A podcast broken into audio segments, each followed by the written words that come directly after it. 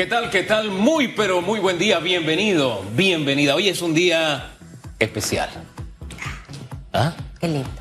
Sí, es un día especial. Estamos de séptimo aniversario. Son siete años. Bueno, es el programa especial de estos siete años. Estábamos esperando a Susan para romper la piñata. Hoy es el día en que rompemos la piñata. Hoy se rompe la piñata. Hacemos el brindis. Sí, sí, hoy es el día de oh. todos. Y la cena de, de gala. Usted no. Yo ah, estoy de gala siempre. Ah, bueno, entonces está preparada. No hay problema. Bienvenidos para que usted disfrute hoy de un programa muy interesante.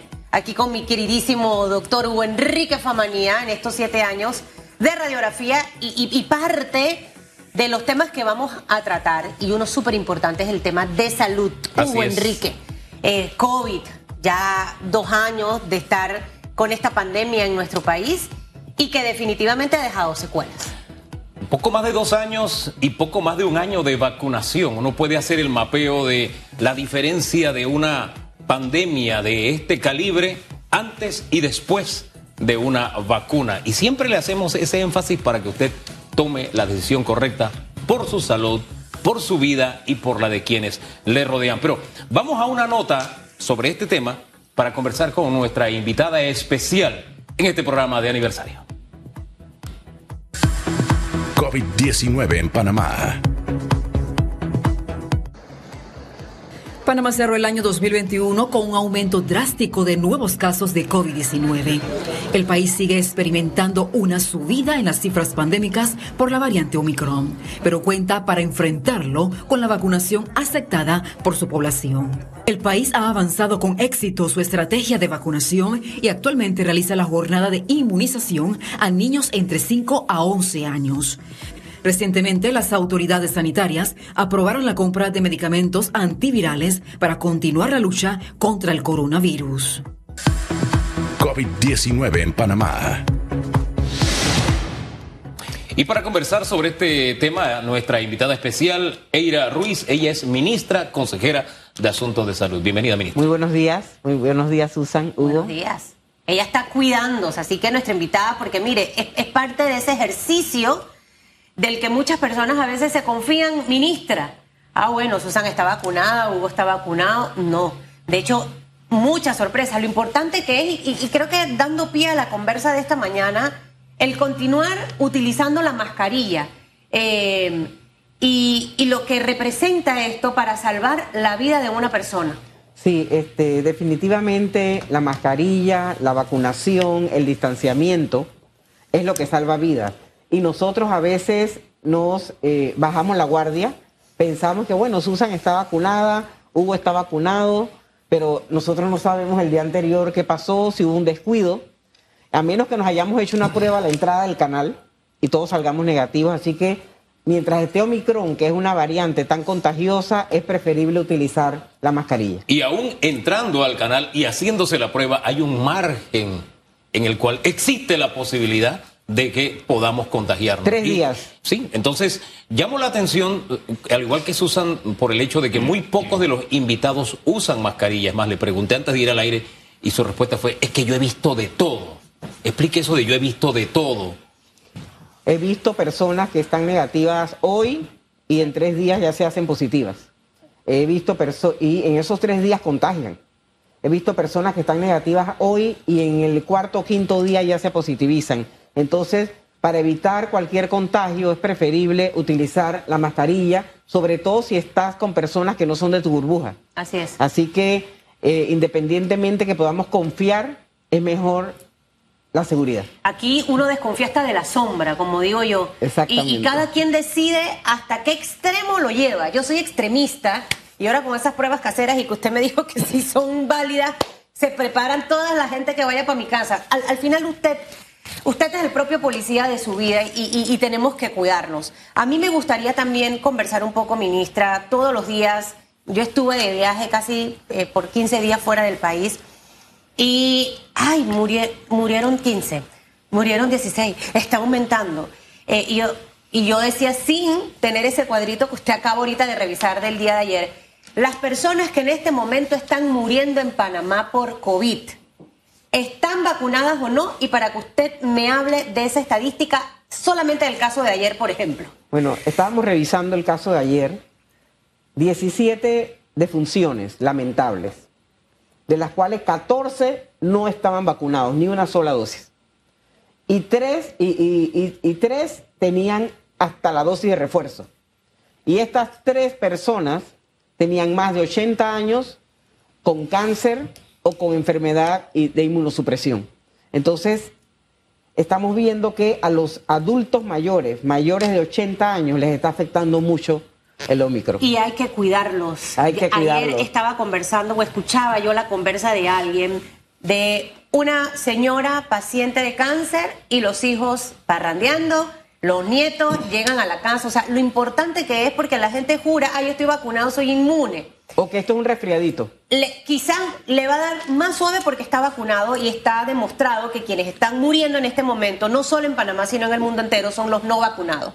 Pero esa población vulnerable, esa población vulnerable son los que tienen condiciones de salud distintas. Una persona diabética, una persona con problemas en el corazón, con cáncer, con VIH, tiene que cuidarse aunque esté vacunado.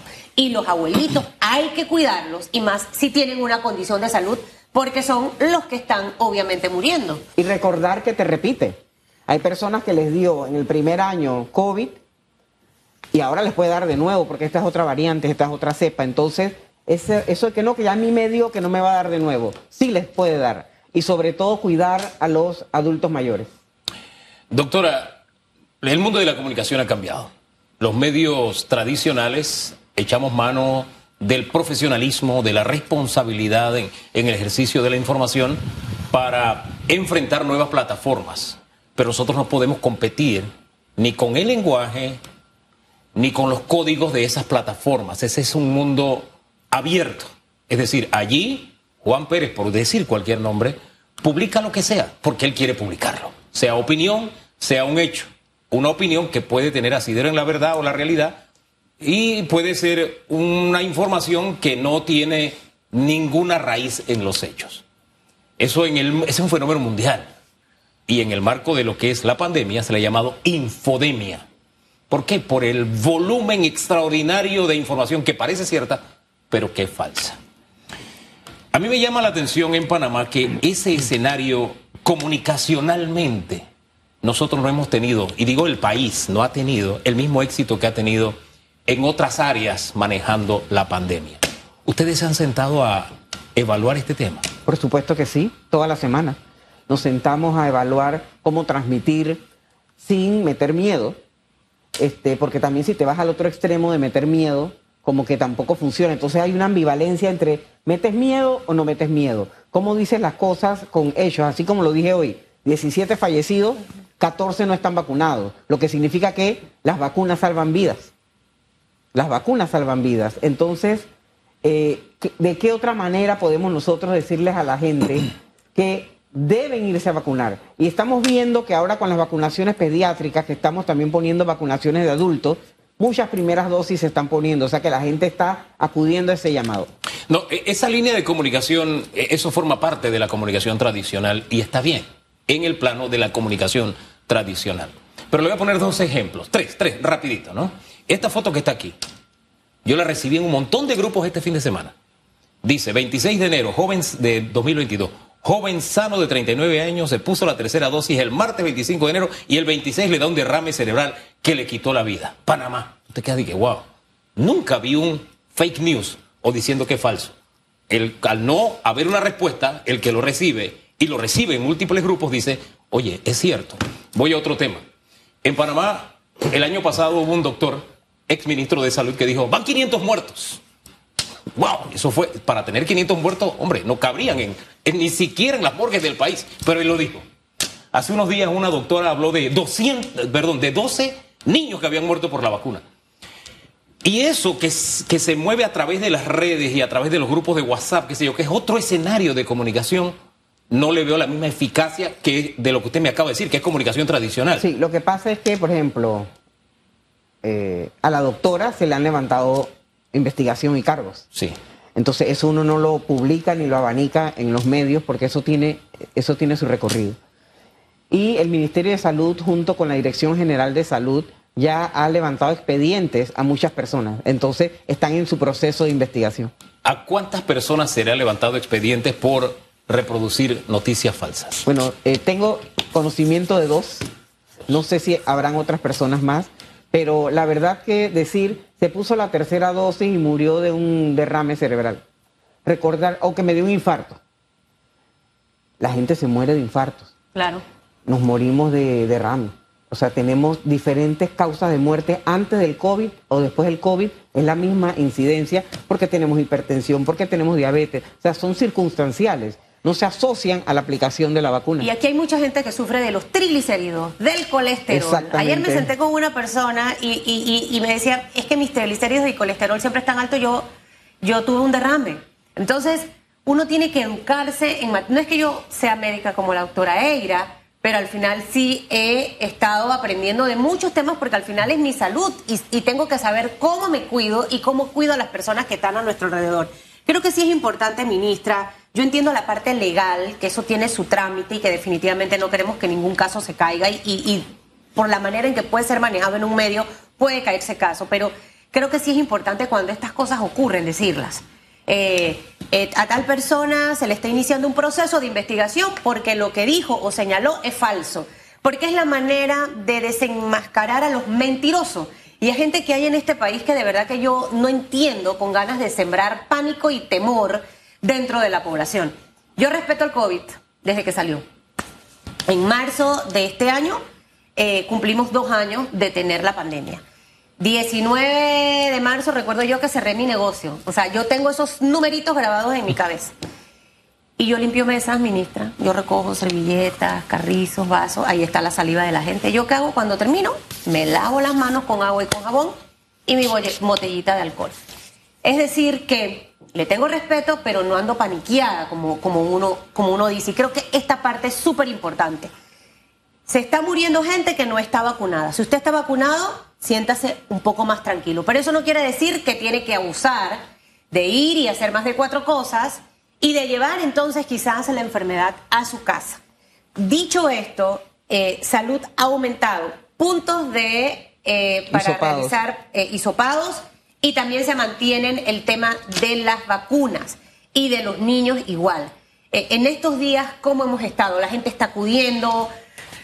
Llevamos más de 7 millones de dosis aplicadas y tenemos más de un millón de refuerzos. O sea que eso es muy importante. Ese detalle último es importante. Más, de, un, millón, de, refuerzos. O sea, tenemos 3 millones, y no tengo la cifra exacta, de primeras dosis, 2 millones de segundas dosis y un millón de dosis de refuerzo. Entonces, esto es muy importante porque quiere decir que la gente está acudiendo al llamado y estamos nosotros a nivel nacional en los circuitos avanzando. ¿Los niños? Los niños también, tenemos vacunas en todas las provincias porque recuerden que el primer grupo era para niños crónicos Igual mandamos a todas las provincias y vacunan niños sanos también, o sea, independientemente de eso, pero... Y la gente está acudiendo con los niños. Están acudiendo con los niños, estamos avanzando poco a poco en los circuitos para hacerlo más amplio a la población. Ahora, dentro de todo este tema de la, de, de la vacunación, tanto de los niños como los adultos, usted acaba de mencionar, 7 millones fabuloso, aplauso para todos esos panameños y extranjeros que se han ido a vacunar, pero esas segundas dosis y las de refuerzo,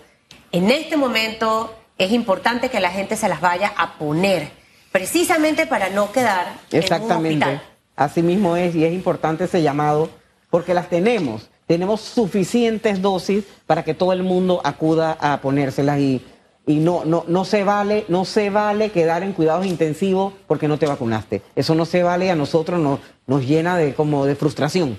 Y no es que la gente se llena de frustración porque está ahí, se consiguió, estamos haciendo un esfuerzo con el equipo por dos años que no hemos parado ni un solo día. Por una vacuna, la persona no se puede sentir 100% segura. No, para una nada, sola dosis. ni con la segunda, tienes que ponerte la dosis de refuerzo para poder evitar sobre todo este Omicron que se salta muchas barreras y es como más inteligente. Hombre, ni siquiera con el refuerzo estás 100% seguro. Lo que estás es protegido para evitar una situación grave. Estas personas son las que le da una especie de resfriadito. Claro que hay casos anecdóticos de personas sin vacunas que también le da un resfriadito, pero es, esos son casos anecdóticos. Doctora, el último paso fue el tema de las pruebas caseras. Desde que se anunció aquí en radiografía, enseguida mostramos cómo a través de las redes ya se estaba vendiendo. Eso es ilegal. Sí, y ya eso traspasó las redes. Ya hay locales comerciales diciendo, hey, yo vendo. Doctora, Totalmente para que ilegal. oriente sobre ese tema. Sí, este, el MINSA ha sido claro que debe ser aprobadas por el Gorgas. Uno, el Gorgas da la lista de cuáles son las pruebas autoaplicables que aprueba. Dará la lista y entonces se comprarán en farmacias que también serán específicas y habrá un app que desarrolló la AIG que próximamente se estará dando a conocer, donde todo el mundo, después que se hace la prueba, ya sea negativa o positiva, lo debe subir. O sea, ahí vamos a estar apelando a la responsabilidad del ciudadano para que suba su resultado. Si te sale positiva, deberás eh, confirmarla, eh, ya sea en el MINSA, en la caja o en un laboratorio privado. Yo le decía antes de ir al aire que estoy leyendo un libro sobre los comportamientos sociales, cómo van cambiando, ¿no? Cómo llegamos a una sociedad en que las minorías están imponiendo agendas en muchas sociedades. Panamá no escapa de ese fenómeno. Yo veía esta protesta que se está dando en uh, Canadá, que, wow, tienen rodeado el Parlamento, es masiva, es multitudinaria. Y pensé de cuando vi esas imágenes, wow, entonces en Canadá no se están vacunando.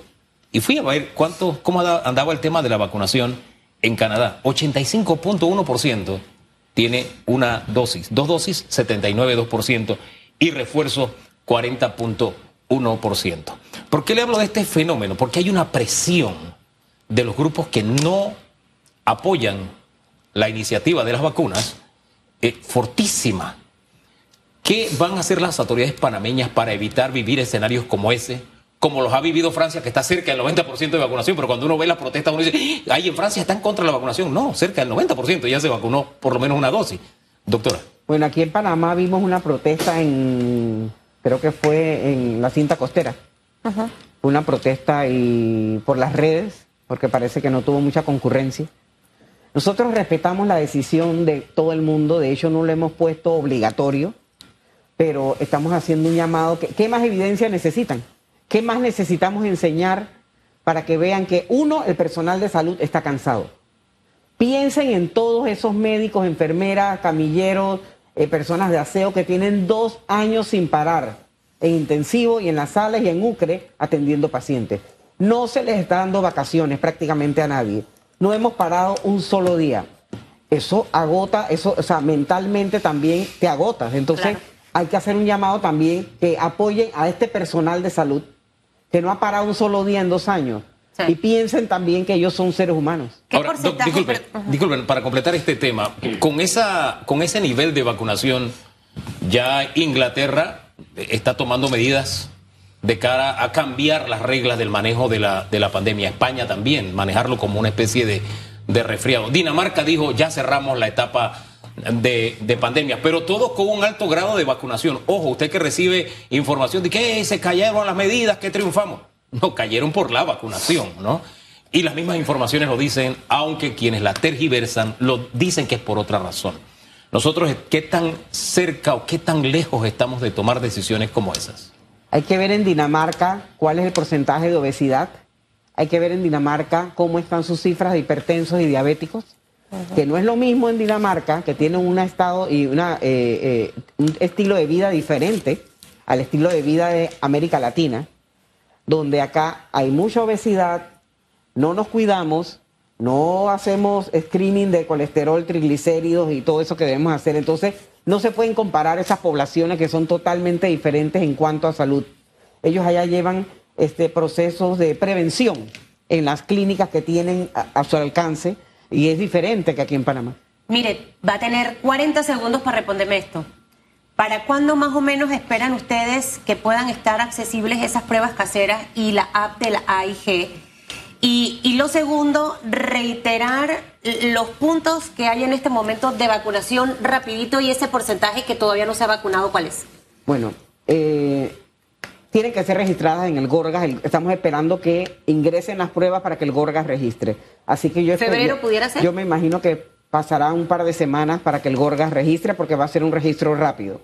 Que serán pruebas que sean aprobadas por FDA o por EMA o por algún organismo internacional serio, entonces esas pruebas pasarán un registro fast track. Y los puntos de vacunación en todos los malls, vamos a empezar desde el miércoles porque le estamos dando lunes y martes de descanso a la gente porque trabajaron hasta el domingo. Así que empezarán miércoles hasta domingo en los, en los malls y tendremos esta semana eh, vacunación en el, en el 8.1 y en el 6.1. Ok. y en el 810. ¿Qué porcentaje no está vacunado, ministra, de nuestro país? Tenemos 81% de primeras dosis vacunadas. Es decir, que por ahí estamos más o menos como un 9%. Y hay 19. que... nueve, ah, sí, 19, 19, sí. Hay que irse a vacunar ese 19%. Gracias, ministra. ¿Cómo no? Gracias. No me, saque la, no me saque las matemáticas como don Alex Lee. Oiga, ¿ya estamos en la meseta oficialmente o todavía? Estamos bajando. Ya baja, más que meseta estamos bajando. Sí, estamos bajando. Esa es buena noticia. Doctora, esa es una muy buena noticia para cerrar. Eso hágalo esta viral entrevista. hoy. Estamos bajando. Así sencillito, Ya. sin muchas palabras. Así se comunica los muchachos en las redes, sin mucho texto. Van directo a lo que van. A, de eso, a eso nos referíamos con el tema de comunicación. Doctora, gracias. Nosotros vamos a una pausa. saludos. Se- seguimos con este especial de aniversario. ¿Cuál es el siguiente tema? Mi queridísima Hablaremos de educación. Susan Elizabeth Castillo de Reyes. Hablaremos de educación, eh, la ministra Maruja, Bordoy de Villalobos. Eh, todo está listo para arrancar las clases en segundos.